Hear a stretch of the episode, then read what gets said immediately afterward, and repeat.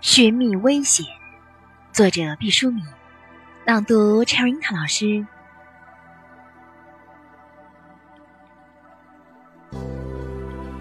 我敬佩那些在危机的时刻抛却自身的安全，奋勇的冲向危难的勇士。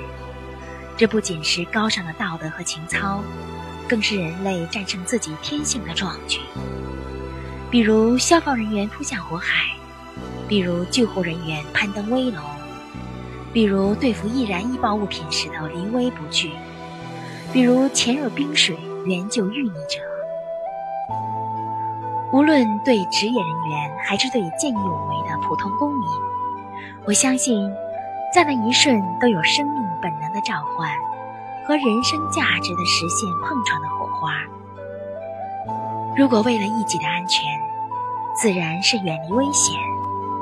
我们的每一根头发，每一滴血液，都会命令我们这样做。人类的进化使得躲避危险、寻觅安全成了几乎与生俱来的能力。但是，为了他人的安全，为了崇高的职责，为了追求和理想，为了一种凌越本能的超拔，他们躲避安全，寻觅危险。这样的人。达到了人的自我实现的顶峰，找到了本能之上的高贵的尊严。选自《预约幸福》。